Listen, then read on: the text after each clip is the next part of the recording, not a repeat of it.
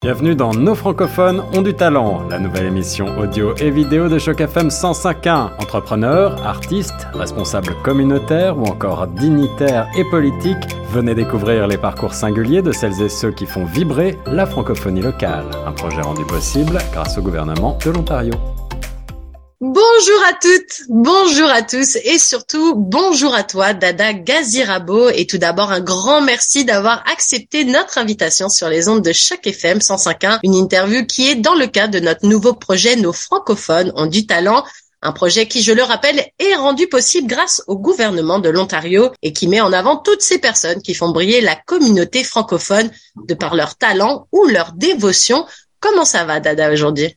Bonjour Nathalie, ça va très bien, merci et merci aussi de m'inclure dans le beau projet. Bah écoute, comment ne pas t'inclure, toi qui es si important dans cette belle communauté francophone de par toutes les actions que tu mets en place avec Oasis Centre des Femmes, on aura le temps d'en reparler un petit peu. Mais avant toute chose, Dada, est-ce que tu pourrais te présenter pour les auditeurs de Choc FM 105.1 qui te connaissent pas encore? Bon, je, je m'appelle Dada Gassirabo, c'est mon nom de famille et puis je suis torontoise d'origine euh, africaine. Je suis d'origine du Rwanda. Je suis canadienne depuis les 25 dernières années et je suis présentement directrice générale d'Oasis Centre des femmes, un centre qui est engagé dans la lutte contre la violence faite aux femmes francophones et je fais partie de plusieurs euh, comités, conseils d'administration ici et je suis maman et grand-mère et voilà. Je ne sais pas si ça suffit, mais peut-être au fur et à mesure, euh, on pourra. Oh oui, t'inquiète pas, j'ai plein d'autres questions à poser, mais c'est une belle introduction en matière. Alors, tu disais, Dada, que toi, t'es né au Rwanda. Est-ce que tu te rappelles de d'un souvenir d'enfance? Alors, je me doute que peut-être à cette période-là, ce pays était, enfin, ton pays était peut-être pas dans la meilleure période de sa vie de pays, clairement. Mais est-ce que tu peux nous raconter des souvenirs un petit peu d'enfance que tu avais justement quand tu étais encore au Rwanda? Moi, je me rappelle les les grands souvenirs que dont je me rappelle, c'est que je viens de de grandes familles, vraiment de familles euh, avec euh, ma, ma, propre famille. Euh, je suis née dans sixième, septième d'une famille de 13 et ma ma famille du côté de ma mère, ils étaient 10. Du côté de mon père, ils étaient, je ne sais pas même les compter parce que il y avait aussi de la polygamie de ce côté-là et donc c'était des grosses familles mais des familles qui ont été plus tard, au fur et à mesure, un tout petit peu disloqué à cause des, des conflits, à cause des guerres, à cause euh, de différentes autres raisons. Et certaines parties de ma famille, je les connais pas beaucoup, mais euh, j'ai connu, j'ai pas connu mes grands-parents paternels, mais j'ai connu ma grand-mère. Je me, je me rappelle très très bien. C'est vraiment parmi les meilleurs souvenirs que j'ai, c'est les souvenirs de ma grand-mère maternelle, une femme qui était tellement très forte, travailleuse, très calme. Et on allait chaque fois passer le temps chez elle. Et les mémoires sont vives comme si c'était hier. Et donc on se rencontrait comme une colonie de vacances parce que comme je te dis, elle a fait dix enfants. Et elle a, elle a élevé presque tout le monde euh, seule parce que son mari était décédé avant quand elle était encore jeune. Et on nous a appris que elle a couché elle-même presque tous ses enfants. Je la trouvais admirable. J'ai jamais assez admiré son courage, puis la façon dont elle était. Elle était très célèbre dans le coin. Dans le temps, tout le monde l'appelait Mam, Mama, Mama, pour dire c'était la maman de presque tout le monde. Et, et j'ai, en, plus de ma famille grande, dans sa famille, il y avait tellement de monde. Euh, qui, qui n'étaient même pas de sang, mais qui étaient des, des enfants, des jeunes euh, des femmes, des familles qu'elle aidait beaucoup. Donc, euh, pour moi, quand je me rappelle toujours de cet endroit, c'est, d'elle dont je me rappelle. Et comme si c'était un tout petit peu, je dirais, la, la, la, transmission, elle nous a fait une mère euh, extraordinaire. Donc, euh, comme on dit, telle, telle mère, telle fille. Ma mère aussi, a, je pense qu'elle en a pris d'elle. Elle est devenue aussi une femme très, très très forte. Tu comprendrais pourquoi j'aime beaucoup parler de femmes. J'en ai connu vraiment des femmes euh, extraordinaires, dont les deux là, mais c'est pas les seules. Dans toute ma vie, j'ai j'ai eu beaucoup de femmes euh, inspirantes fortes et qui, qui m'ont qui m'ont inspiré depuis l'enfance jusqu'à maintenant. Donc, euh, euh, c'est l'un des souvenirs de, de l'enfance, ma grand-mère. Justement aussi, toi qui es très impliqué auprès de la cause des femmes, c'est peut-être aussi de là où t'es née cette euh, vocation en fait. Oui. De prendre soin de ta communauté, de prendre soin des femmes autour de toi, parce que tu sais qu'elles sont, quand on leur donne les moyens, les femmes elles peuvent être capables de bouger les montagnes en fait. Effectivement. Et puis, tu sais, ces femmes étaient d'une classe moyenne euh, mais à voir comment quels, quels, quels accomplissements elles avaient fait. Je suis même pas à un dixième de ce qu'elles étaient et je trouve que des fois on ne sait, on ne connaît pas vraiment ce qu'on a de bien que quand on trouve euh, à côté d'autres qui n'en ont pas. Donc, euh, ouais. Des fois, on peut être entre guillemets de classe moyenne économique et d'être milliardaire de cœur parce qu'au final, on ah, apporte tellement que c'est ça. Au final, on a on apporte beaucoup plus qu'on gagne en tant que tel, en tant que sous. Mais c'est vrai que certaines femmes comme ça, surtout quand on a on élève seul des enfants et toutes les auditrices de Choc FM 105.1 qui sont mamans peut-être célibataires en ce moment qui nous écoutent doivent se dire ah ouais, mhm. gros courage parce que déjà des fois avec un enfant, un travail, on n'en voit pas le bout. Alors quand on commence à avoir plusieurs enfants et que justement on a cette envie de de rendre le quotidien d'autres personnes un peu plus un peu plus beau, un peu meilleur.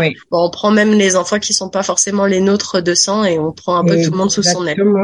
Moi, comme je, quand en grandissant, même dans notre maison, il y avait des enfants qu'on croyait étaient de la famille, mais qui n'étaient pas du tout liés ni de sang ni de, de lignée.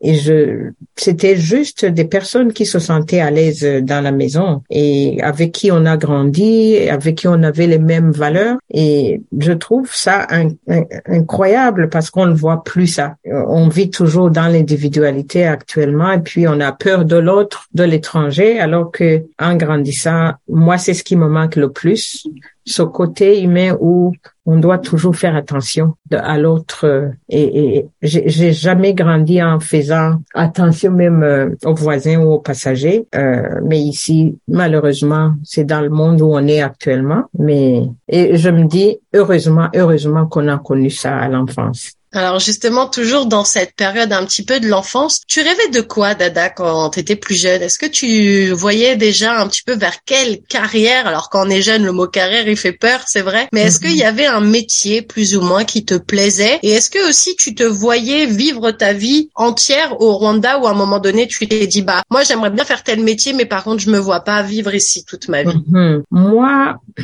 je rêvais d'être un juge, juge, un juge parce que je voyais que les juges pouvaient vraiment trancher, pouvaient même euh, donner des peines, pouvaient vraiment ramener, être entre appliquer la loi, appliquer la justice, mais des juges justes. Et donc je me disais, vous savez quoi, je pense que j'aimerais être juge. Et, et petit à petit, bah, en parlant, en passant, il y a quelque chose d'autre, peut-être une mémoire, mais quand tu as demandé quelque chose dont je me rappelle, il y a des mémoires aussi qui ne sont pas euh, tellement bonnes mais avec lesquels on vit avec. Moi, en grandissant, j'ai grandi dans un pays où il y avait toujours euh, des, des dissensions communautaires. Il y avait des ethnies. Et, et moi, il s'est passé que je suis née d'une ethnie minoritaire et opprimée et qui est arrivée même à, connaître un génocide. Et, et, et là, euh, la raison pourquoi je le dis,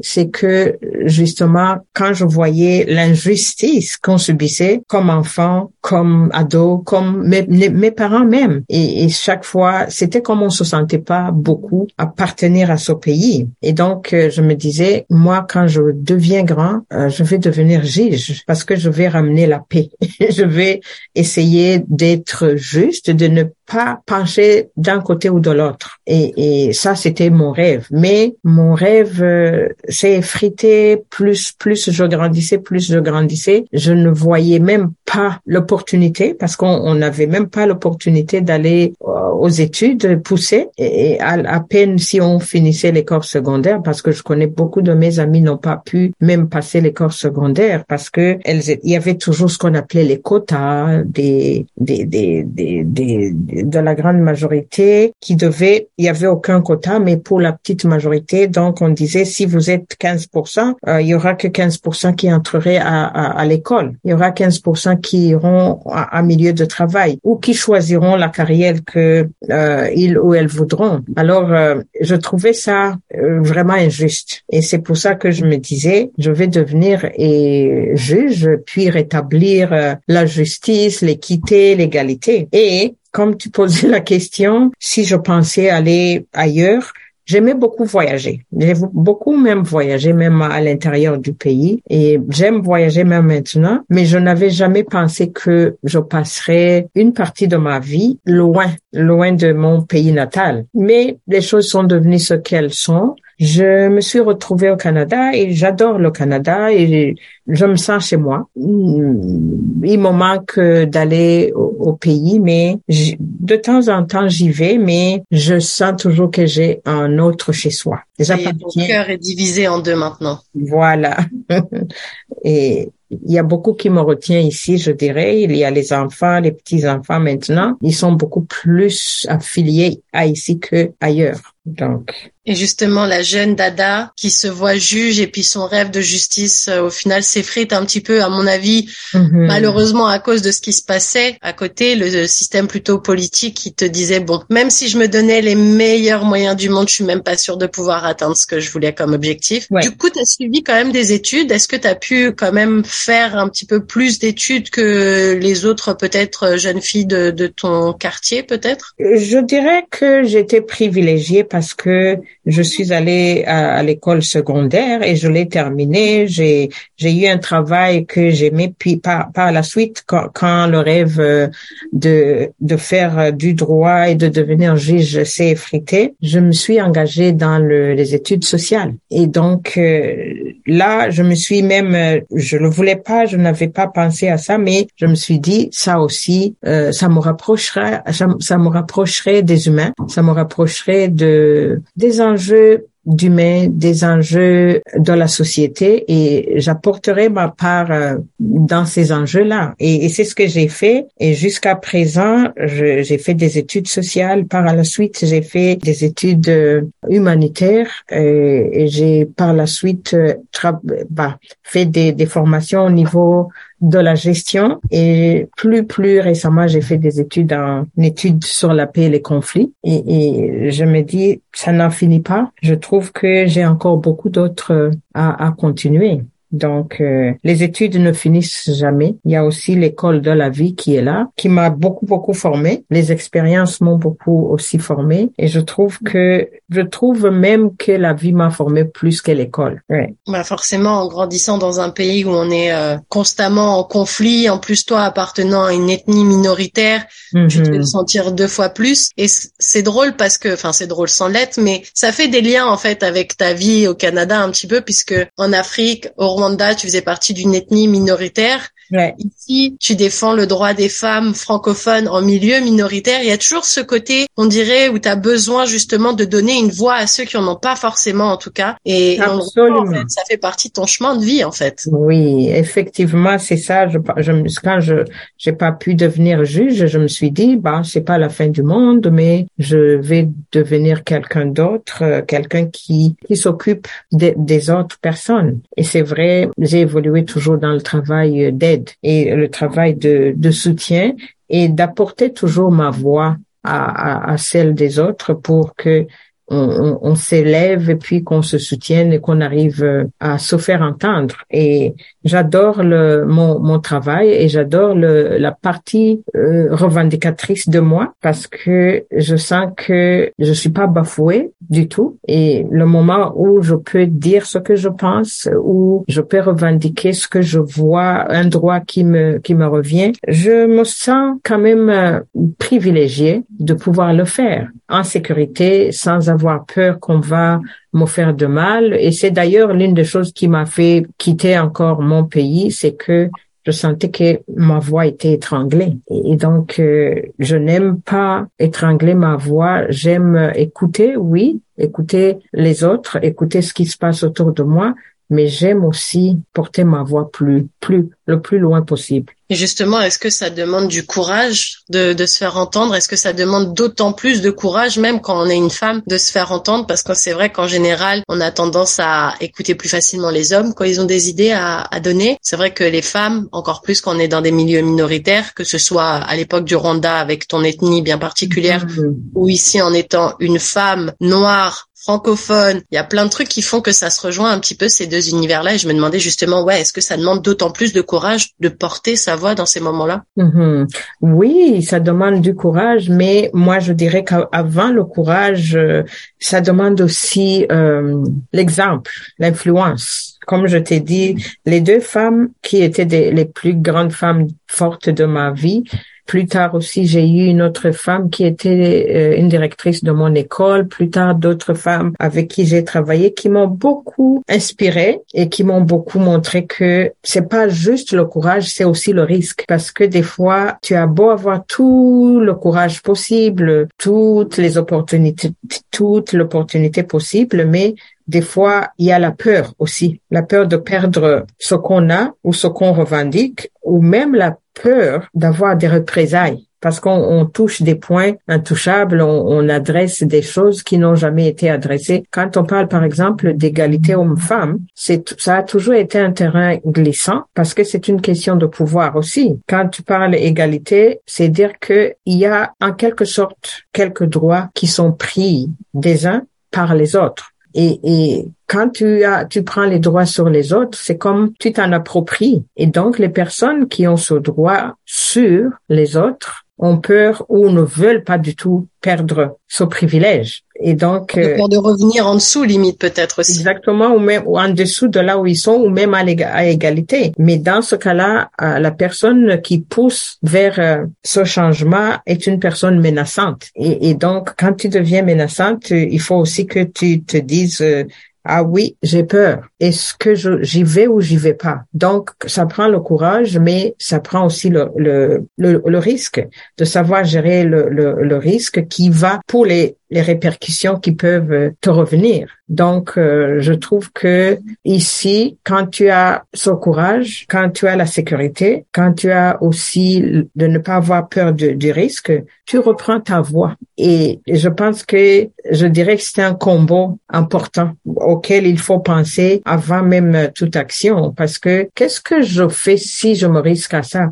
Qu'est-ce que je gagne en ayant ma voix? Oui, je gagne, mais tout le monde autour de moi gagne. Quand tu gagnes, je gagne. Et je trouve que c'est ça qui m'a fait aussi euh, oser, parce que c'est vrai, il y a osé aussi. Moi, je me dis, si je voyais ma grand-mère qui a élevé ses enfants seule, dans un moment où elle devait tout faire elle seule, où elle n'était pas très éduquée, elle n'avait pas la chance de, de continuer ses études, elle avait été mariée très jeune, je me dis, mais elle s'est retrouvée équilibrée. Et puis, comme par, euh, je dirais, le retour de son investissement était très grand parce que ses enfants étaient à l'école. Elle a fait à ses enfants, elle a donné à ses enfants ce que elle n'a pas pu avoir, ce qui est l'éducation, les études, et puis une vie meilleure que ce qu'elle avait. Et je pense que c'est toujours, il y a toujours un bon retour quand on prend ce risque, quand on ose et quand on prend le courage, parce que revendiquer ne vient pas. Pourquoi d'ailleurs on parle de revendiquer? Parce que on ne peut pas prendre. C'est, revendiquer va avec euh, les droits, et je pense que souvent, quand ces droits ne sont pas là, des fois, il y en a même qui se battent pour euh, les avoir, qui perdent la vie. Et je pense que il faut pas sous-estimer non plus le, courage qu'on a ou la capacité qu'on a d'aller de l'avant. Et, et on compte. Et si tu trouves euh, des gens qui pensent comme toi, je trouve que c'est c'est ce qu'on appelle la solidarité au fait. Et pour les femmes, solidarité et courage vont de pair. Solidarité et risque vont de pair. Et solidarité et oser vont de pair parce que il faut pas oublier non plus le côté des traditions, des cultures, des religions qui peuvent aussi être des freins à, cette prise de, de voix. Et je pense que il faut savoir, c'est un terrain pas facile à naviguer. Mais autre chose qui a dû te demander beaucoup de courage aussi et oser surtout, c'est quitter ton pays. Alors est-ce qu'on peut revenir un petit peu sur cette période de ta vie à quel âge tu as décidé de quitter le Rwanda? Est-ce que tu as quitté seul le Rwanda? Est-ce que le Canada, c'était ton top choix sur ta liste? Pourquoi le Canada? Bref, dis-nous en un petit peu plus sur sur ton immigration ici au Canada on, est, le Rwanda est un pays qui a été colonisé par euh, des pays européens. Ça aurait été ma destination de préférence parce que c'est ce que je connaissais. J'ai découvert le Canada euh, après le génocide parce que j'ai eu des membres de famille, euh, j'ai eu des amis qui m'ont expliqué c'est quoi vivre au Canada. Comme on le dit des fois, c'est l'Eldorado et, et donc l'Eldorado canadien m'a m'a vraiment accroché. Et une de mes grandes amies qui est qui avait été au Canada aussi après le génocide m'a tellement bien vendu le Canada. Et en ce moment-là, ça m'a appris et je me suis dit, de toutes les façons, je ne serai pas dépaysée. J'ai ses amis, j'ai quelques membres de famille qui, qui sont là. Déjà en soi c'était une motivation. Et donc euh, j'entendais beaucoup sur le Canada. La, le Canada dans le temps où je venais était encore euh, première euh, au monde où, où, il fait beau vivre. Et donc je me suis dit bah pourquoi pas si l'occasion s'offre. Et je me suis embarquée avec mes enfants et j'ai pas regretté et je ne le regrette pas même maintenant. Et mais ça ne veut pas dire que on glisse sur euh, l'or ou tout est beau, tout est facile, mais il y a beaucoup, beaucoup de choses que j'ai gagnées au Canada, notamment l'espace, la voix, la sécurité et l'épanouissement qui me manquait et qui m'avait manqué pendant toute la vie de mon enfance parce que à cause de l'oppression. Et ça ne veut pas dire que l'oppression n'existe pas ici, mais on sait quand même, encore une fois, je reviens toujours à la voix. la voix te permet de passer à travers les autres troubles, de que ce soit du racisme, que ce soit euh, de l'oppression, de la discrimination, du harcèlement, ouais, plein de du harcèlement, ou même de dire non à l'abuseur. Parce que, comme je dis, on ne peut pas des fois, on nous apprend à dire non avec euh, des, de la gesticulation, de, du langage corporel, mais quand tu n'as pas cette voix, euh, on peut manquer aussi, on, on peut être euh, exposé. Mais je me dis, au Canada, j'ai pu naviguer les eaux, les eaux troubles, encore une fois, avec les outils que je trouvais sur place ou des outils que j'avais à moi qui ont été développés plus. Alors du coup, tu arrives au Canada. Est-ce que ton premier choix c'était Toronto? Parce que forcément Toronto c'est quand même un grand changement. On a plus facilement tendance à penser que Montréal c'est un petit peu l'entrée plus simple puisque c'est francophone. On y retrouve peut-être un petit peu plus des choses qui nous rappellent entre guillemets chez nous. Mm-hmm. C'est multiculturel, mais avec cette euh, grandeur canadienne. Mais on retrouve pas mal de petites communautés qui se sont exilées. Toronto, c'est un peu le New York du Canada. C'est immense. C'est difficile des fois de retrouver certaines communautés, de retrouver mm-hmm. ce semblant de chez soi justement. Alors comment s'est passé un petit peu euh, tes premiers temps au Canada et pourquoi avoir choisi Toronto? J'ai choisi Toronto parce qu'il y avait un membre de ma famille qui était ici et, quand il m'a accueilli à l'aéroport, j'ai vu la grandiose ville, j'ai vu tout.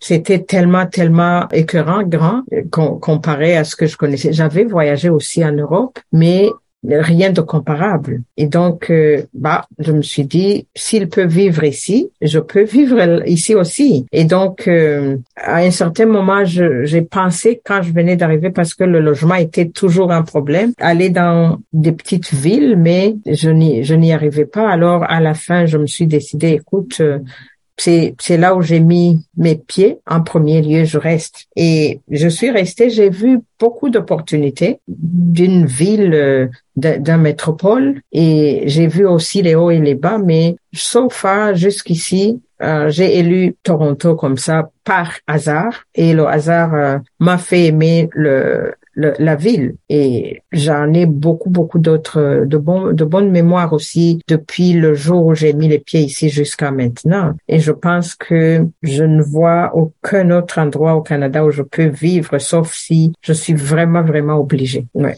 Et ce premier hiver au Canada, comment ça s'est passé? Parce que c'est vrai que ces dernières années, on vit les hivers un peu différemment. Ils sont beaucoup moins rigoureux qu'ils étaient il y a quelques années. Toi, ça fait mhm. déjà un petit bout de temps que tu es installé ici. Donc, tu as connu les gros hivers de tempêtes de neige, de trucs comme ça. En venant du Rwanda, est-ce que tu avais déjà eu l'occasion de voir la neige, de te retrouver dans des conditions climatiques de ce genre? Pas du tout. Et, et quand je m'en rappelle, je, je ris de moi encore parce que on parle tellement d'hiver euh, canadien que l'hiver canadien m'a, je l'ai comparé euh, à mon accouchement.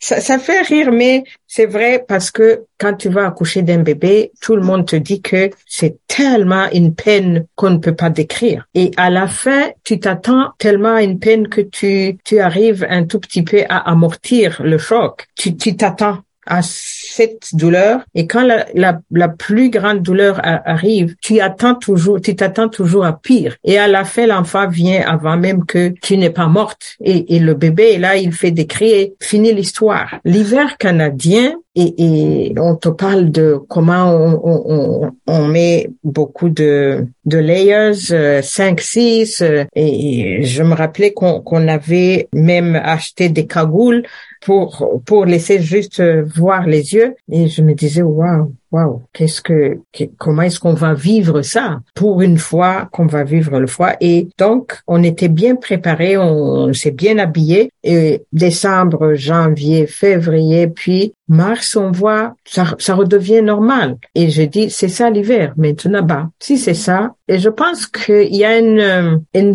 une, forme de résilience aussi quand, quand on, on te prévient de quelque chose de dur, tu te, tu te prépares. Et là, depuis ce temps, je n'aime pas toujours l'hiver. C'est la seule chose que j'aime pas beaucoup, mais je, je vis je vis avec l'hiver, je, je compose. J'ai jamais été, j'ai pas attrapé le, comment on appelle ça, le froid des extrémités pour dire qu'on a été tellement exposé. Mais c'est une période où on finit par euh, par le vivre. Et, et je pense que justement à cause de la préparation assez intense, ça finit par être normalisé au fait.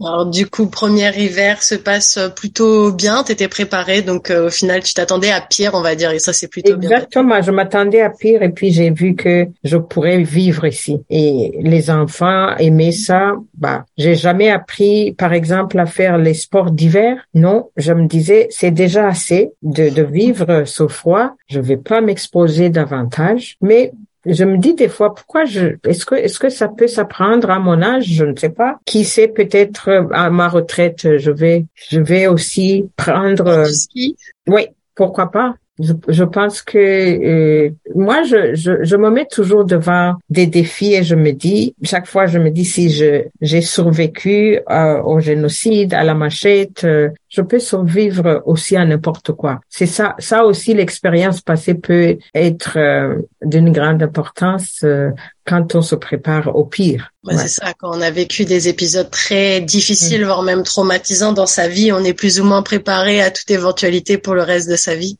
Ouais. Et du coup, donc, euh, une fois que tu arrives, tu t'installes. Comment tu arrives à trouver du travail? Comment tu décroches ton premier job et c'était lequel? Est-ce que tu avais toujours cette envie de travailler dans le social, d'aider les gens autour de toi? Au fait, comme je t'ai dit, j'ai fait les études sociales et, et quand je suis arrivée au Canada, j'ai passé presque un mois sans, sans beaucoup parler le français. C'était comme j'étais dans une maison d'hébergement pour euh, les réfugiés parce que je suis venue comme réfugié et, et là il y a que l'anglais. Et donc euh, je me rappelle très bien, c'était un, été, c'était pendant l'été au fait, ça, ça faisait beau d'être à l'extérieur. Euh, euh, je rencontrais d'autres personnes qui venaient de, de, de, plusieurs pays et là, on, on, était dans la même situation, mais à part que il y avait pas beaucoup de francophones. Et là, pendant que j'étais encore là, c'est une maison où nous avons accompagné à passer à travers les systèmes, les processus, euh, que ce soit l'immigration, que ce soit chercher le logement, trouver un permis de travail ou un permis de conduire. Donc tout ça, c'était l'endroit où on vous accompagnait. Mais un jour là, il y a, je vois, l'employé de la maison vient m'appeler, me dit, il y a deux femmes qui parlent le français. Et là, j'ai couru presque parce que je me disais, ah bon, il y a quand même des gens qui parlent le français ici. C'est même bien. Alors je vais, je rencontre deux femmes. Il y avait la, une femme qui était la, la directrice d'Oasis dans ce moment-là et Oasis venait de commencer. Ils allaient dans des maisons d'hébergement, dans la communauté pour parler d'un d'un nouveau centre pour femmes. Et, et là, ça a été comme un, salut. Ils m'ont, ils m'ont connecté au centre francophone, euh, elles m'ont connecté à tout ce qui, il y avait très peu, il y avait, apparemment, il y avait que trois organismes à, part les écoles. Il y avait le centre francophone et puis il y avait ce qu'on appelait le centre médico-social qui a été fusionné plus tard avec le centre francophone et Oasis Centre des femmes. C'était les trois grands organismes pour les francophones. Et donc, euh, j'ai été introduit à Oasis à partir de ce moment et je, je ne m'en suis jamais séparée. Donc, euh, mon histoire a aussi évolué au sein de cet organisme. Justement, raconte-nous en plus. Donc du coup, tu rencontres ces deux femmes qui te donnent justement euh, cette opportunité parce qu'on parlait de d'opportunité un peu plus tôt et des fois c'est mm-hmm. c'est un peu moi je suis très spirituelle comme personne donc je crois au signe du destin aussi et je pense que comme quand bah dans ton cas, on a déjà essuyé pas mal de d'événements compliqués et malheureux, à un moment donné la chance elle est censée sourire aux gens bien et donc là tu crois ces deux femmes qui t'amènent justement, pas sur un plateau, mais qui t'amène justement la connaissance de cet organisme qui existe. Toi, ça fait un lien avec euh, ton histoire, des femmes et des femmes francophones. Et oui, et puis cette envie de d'aider mm-hmm. les communautés, d'aider les gens, de donner justement cette voix. Là, on arrivait à un point où tu pouvais juste centraliser tout ça. Comment ça s'est fait un petit peu avant que tu puisses réellement travailler pour Oasis des femmes? Parce qu'elles t'ont d'abord aidé dans tes démarches de nouvelles arrivantes. Elles, elles avaient mis en place un groupe un groupe de, de soutien, un groupe de pour tirer les femmes de l'isolement. Et donc elles m'ont connecté à ce groupe. Euh, c'était chaque mercredi, les, les, les mercredis après-midi, et tous les mercredis, c'était mes rendez-vous sacré. Je manquais pas le groupe euh, de, de soutien. Et, et, donc, tu rencontrais d'autres femmes nouvellement arrivées. On, se soutenait, on, s'échangeait les, les ressources, euh, les endroits où acheter les habits d'hiver, les habits des enfants et tout ça, où est-ce qu'on peut aller chercher un médecin, tout ça. Et, et, et là, une des femmes qui animait euh, le groupe m'a m'a dit que ben elle me trouvait intéressante comme ça, je ah, je dis oui, qu'est-ce que tu as fait comme étude? Je lui ai raconté. Et puis des fois, les gens me disaient pourquoi tu ne cherches pas du travail euh, euh, et, ne t'attends pas à du travail dans ton domaine? Il me disait tu n'as qu'à t'inscrire demain à la manufacture. Et puis je dis vous savez quoi, je ne peux pas travailler à la manufacture. Et, et, et puis il me disait, mais qui es-tu? Tout le monde passe par là avant même qu'on trouve quelque chose. Je dis, bah, d'un, c'est pas parce que je dénigre le travail de, de la manufacture, mais j'ai des petits enfants, j'ai des horaires euh, que je ne peux pas, je ne peux pas faire. Donc, euh, je vais, je pense que je suis condamnée, du moins, à, à, être euh, une mère au foyer jusqu'à ce que les enfants puissent être grands. Et donc, la madame là m'a dit, je, lui ai donné mon, mon, CV et tout ça. Elle m'a dit, ah bon, c'est intéressant. Et là, elle venait d'avoir un bébé, puis elle m'a dit, je vais prendre un congé de quelques mois et est-ce que je pense que tu pourrais me remplacer Elle faisait l'accueil des nouveaux arrivants aussi au centre francophone. Et là, elle m'a donné euh, un contrat pour euh, quatre mois et elle a elle a trouvé que je me débrouillais pas si mal et après ça il y a alors euh, Oasis qui m'a demandé si je pouvais animer ce groupe J'étais cliente moi-même du groupe et donc ils m'ont demandé comme tu as quand même euh, l'expérience dans le domaine, euh, est-ce que si on t'offrait un contrat, tu le prendrais? Je dis très volontiers, même si c'est un demi-temps. Alors j'ai commencé à animer le groupe qui m'animait aussi et, et, à partir de ce moment-là, j'ai commencé à travailler à temps plein avec Oasis et sur le, le, programme euh, auprès des femmes immigrantes et réfugiées. Et le programme a grandi, a grandi et puis euh, j'ai évolué dans un autre poste et je suis partie d'Oasis pour travailler au centre francophone pendant deux ans. Je suis revenue encore pour un autre poste. J'ai vraiment euh, fait le va-et-vient ici jusqu'au moment où je, je suis revenue il y a 12 ans comme directrice. Donc, j'ai un peu évolué dans le monde francophone euh, à Toronto. Euh, entre-temps, j'ai travaillé une euh, pendant un petit temps aussi dans la maison d'hébergement qui m'avait accueilli. Je pense que je ne voulais pas m'écarter de son monde qui était devenu comme ma maison ou mes, mon home comme on dit. Et donc,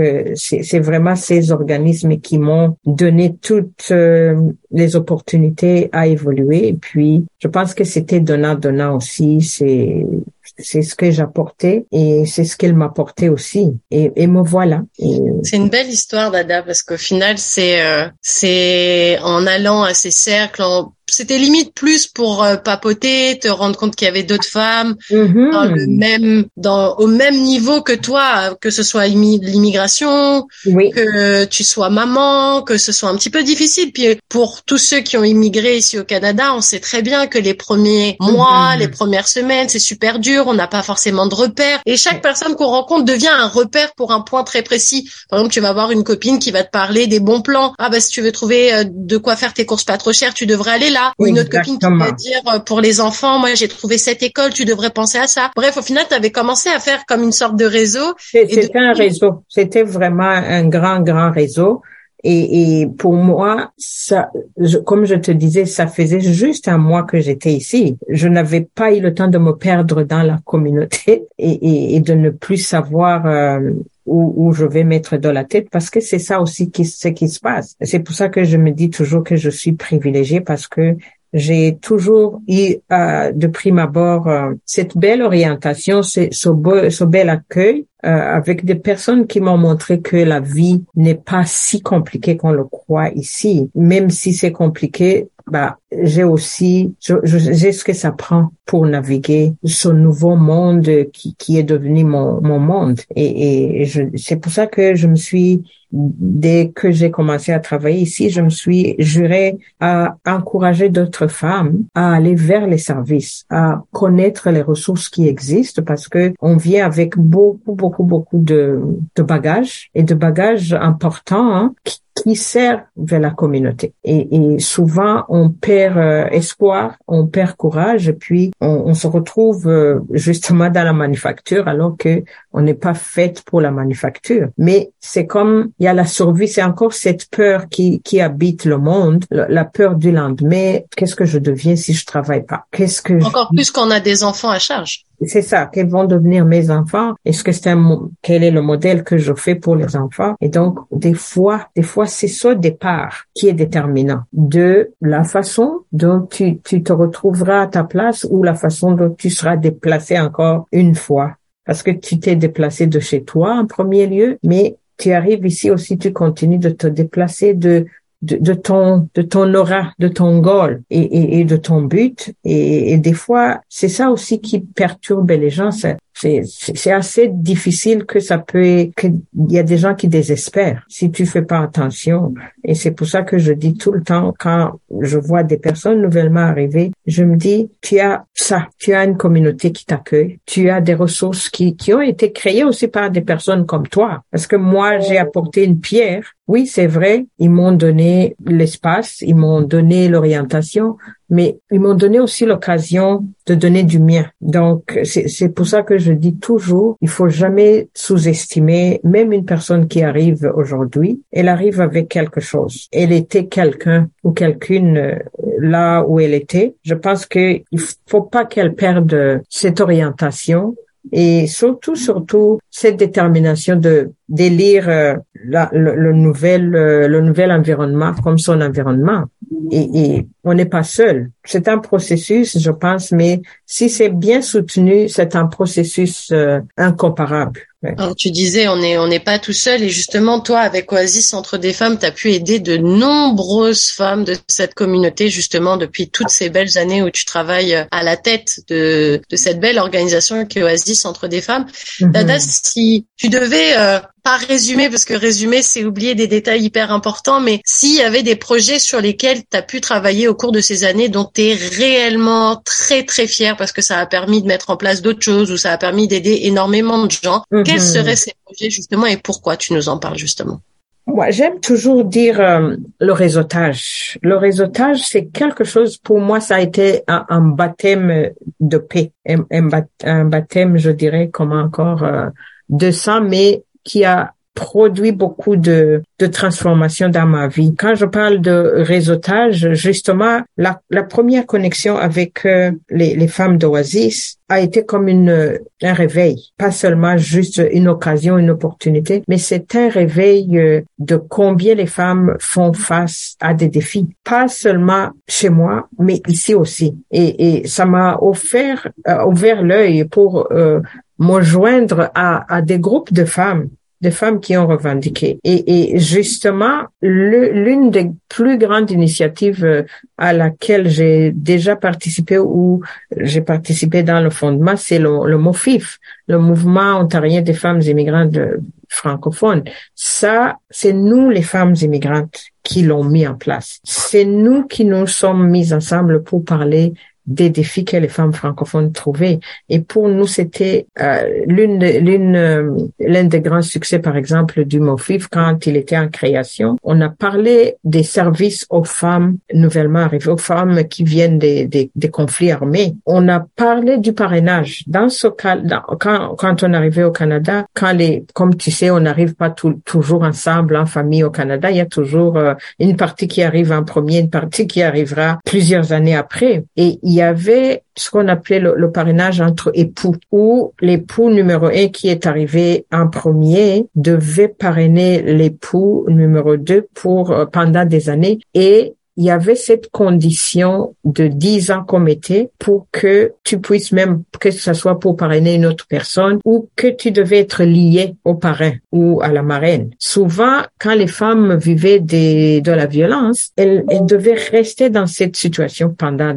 10 ans. Tu peux t'imaginer. Alors. Oui, c'est comme être lié avec des chaînes. Voilà, c'était vraiment, c'est comme on te liait. Alors, on a commencé à, à dire justement, où est-ce que vous avez vu une personne qui est liée pendant dix ans, même quand elle vit des défis? Et donc, euh, à cause justement de cette euh, revendication collective, l'immigration, c'est allé jusqu'à l'immigration Canada. Ils ont tranché et puis ils ont réduit jusqu'à trois ans. Le parrainage n'allait plus, l'entente de parrainage n'allait plus durer dix ans, mais plutôt trois ans. Par la suite, il y a eu même deux ans, et par la suite, il y a eu le fait que si tu vis dans la violence, tu peux partir à tout moment. Il y avait pas, pas question d'entente de parrainage. Ça, c'était un, un des premiers euh, accomplissements vraiment comme collectif de femmes immigrantes on a fait. Par la suite, quand je suis entrée, j'ai je, dit que j'ai travaillé avec euh, euh, Oasis euh, dans plusieurs chapeaux. Et quand je travaillais justement comme intervenante dans la communauté pour aider les femmes euh, qui quittent les relations abusives à se trouver des, des logements,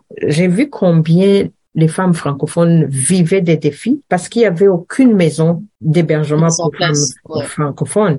Et là, je, je, rentrais tout le temps, je parlais à ma directrice, je lui dis, il nous faut trouver une maison d'hébergement pour les femmes francophones parce que ce qu'elles vivent dans des maisons anglophones, c'est un peu inhumain. Alors, on a travaillé fort, on s'est mis ensemble euh, et on a, on a mobilisé les femmes, euh, on a écrit des lettres, on a fait des, des, des, des démarchages euh, et, par la suite, moi, j'ai été sur le comité fondateur de la toute première maison d'hébergement francophone et ça, c'était encore une très belle réussite de d'avoir travaillé à cette revendication pour que on trouve cette maison. Et ça encore, c'est quand les femmes se sont mises ensemble. Et, ça, j'en suis tellement fière quand je vois qu'on a une maison pour femmes francophones.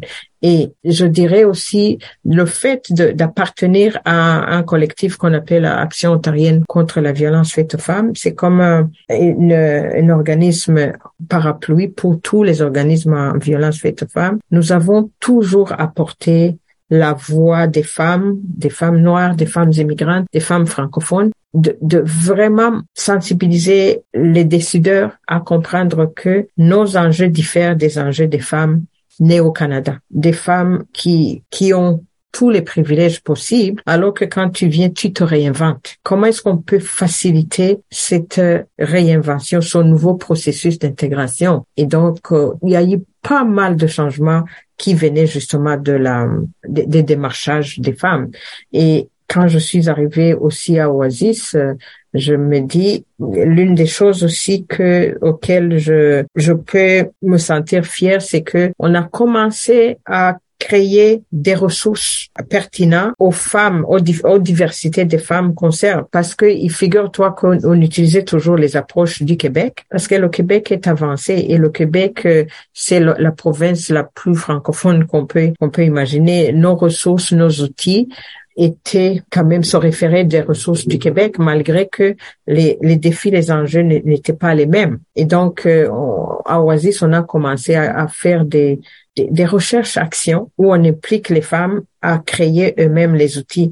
Jusqu'à présent, on a, on est à notre cinquième recherche et à chaque recherche, on en tire de nouvelles de nouveaux outils, de nouvelles ressources pour les femmes qui viennent d'arriver au moment, qui sont les nouvelles, les nouvelles, les nouvelles canadiennes et qui ont exprimer, qui peuvent exprimer leurs besoins. Et donc, euh, moi, je dirais que parmi les, les, les grands accomplissements, euh, ce sont les, les essentiels. Et le temps que j'ai passé vraiment dans cet organisme, pour moi, c'est, je dirais que c'est une la partie de ma vie la plus enrichie parce que non seulement j'ai appris à, à, à, vivre dans un monde nouveau, mais j'ai trouvé des femmes extraordinaires et des femmes avec qui j'ai travaillé pendant toutes ces années, mais des femmes qui m'ont inspiré aussi et des femmes qui m'ont, je dirais, qui m'ont bâti en une autre personne. Et, et ça m'a donné l'occasion aussi de, c'est comme en chaîne. C'est, comme, oh, c'est un travail à la chaîne. Il y a des femmes qui m'ont accueilli, qui m'ont montré le chemin, qui m'ont vraiment ouvert les portes, qui m'ont même donné le goût de continuer à me battre. Mais il y a des femmes aussi à qui que j'accueille, que je, à qui je montre le, le chemin pour qu'elles fassent la même chose. Et tu vois, une action d'une seule femme peut changer toute une société. C'est pour ça que je crois beaucoup, beaucoup en la capacité de chaque femme à apporter un, un, bout de changement. C'est comme une, euh, une chaîne, une maille de chaîne. Quand une maille s'enlève ou tombe, ce n'est plus une chaîne, c'est des morceaux de chaîne. Et je me dis, il faut que on colle, on recolle la maille qui tombe pour que la, la chaîne entière soit continue d'aller le plus loin possible. Et c'est c'est ce que je vois et je trouve que ça m'a ça m'a fait réaliser combien chaque personne compte. C'est important d'ailleurs que tu aies souligné que c'était comme un travail à la chaîne, toi qui n'as pas voulu travailler dans la manufacture justement Exactement. pour travailler à la chaîne. Au mhm. final, les choses se retrouvent dans un autre contexte, mais au final, c'est vrai, je te rejoins. Chaque maillon d'une chaîne a son importance, même si on le voit pas tout de suite. On sait juste que quand elle est plus là, ça marche plus. Ça marche plus. Quand une chaîne se casse, des fois on la met à côté, on l'oublie même. Mais si tu trouves la maille que tu peux la resserrer, la remettre, elle... du coup cette chaîne refonctionne comme d'habitude. Exactement. Moi, je pourrais t'écouter parler pendant des heures parce que tu es le genre de personne qui a tellement cette passion, c'est communicative et en plus tu as une voix très apaisante pour raconter des choses hyper importantes. Donc je trouve que c'est magnifique. En tout cas, ton discours est très très beau. Ah, merci. Cette heure est déjà quasiment terminé. Alors avant de te quitter, Dada, je me demandais quel serait ton ou tes conseils que tu aurais à donner à, à une auditrice qui nous écoute, qui est peut-être euh, nouvellement arrivée, qui justement n'a pas encore conscience de tout ça, puisque les ressources, elles sont tellement multiples que des fois c'est difficile de trouver son, de retirer l'aiguille de la botte de foin justement. Quel conseil justement tu donnerais à cette femme immigrante qui vient d'arriver, qui sait pas trop comment par où commencer, qui a l'impression que ça va être euh, compliqué, qui se sent seule? Quels mhm. seraient justement toi les conseils que tu donnerais, Dada?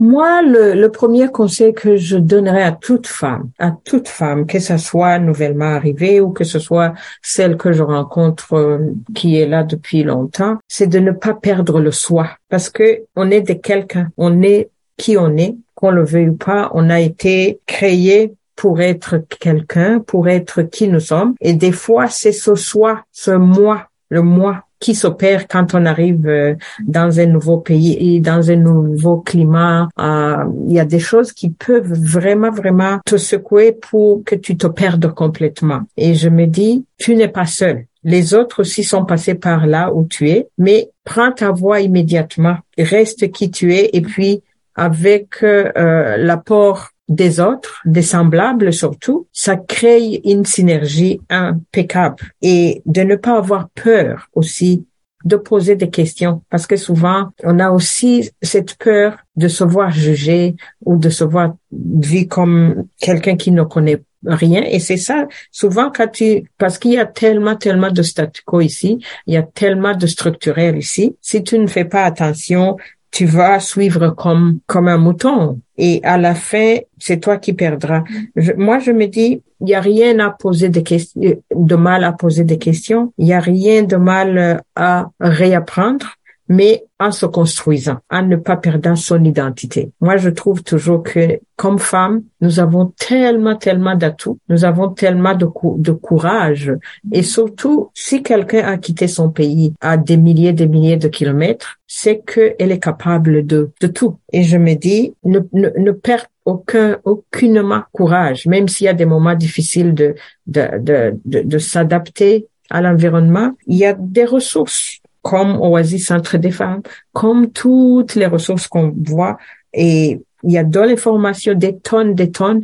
Ici, l'information, c'est le pouvoir. Et je me dis, le pouvoir des femmes vient en restant qui elles sont et puis en reprenant leur voix et en utilisant l'information qui leur est donnée. Et je pense que euh, si chaque personne, même pas seulement une femme, arrive à rester qui ils sont faits pour et à utiliser les ressources qui sont à leur disposition, euh, on a la recette du, du succès. Ben écoute, euh, c'est sur ces beaux conseils que euh, je vais devoir te laisser, ma chère Dada Gazirabo. Merci beaucoup.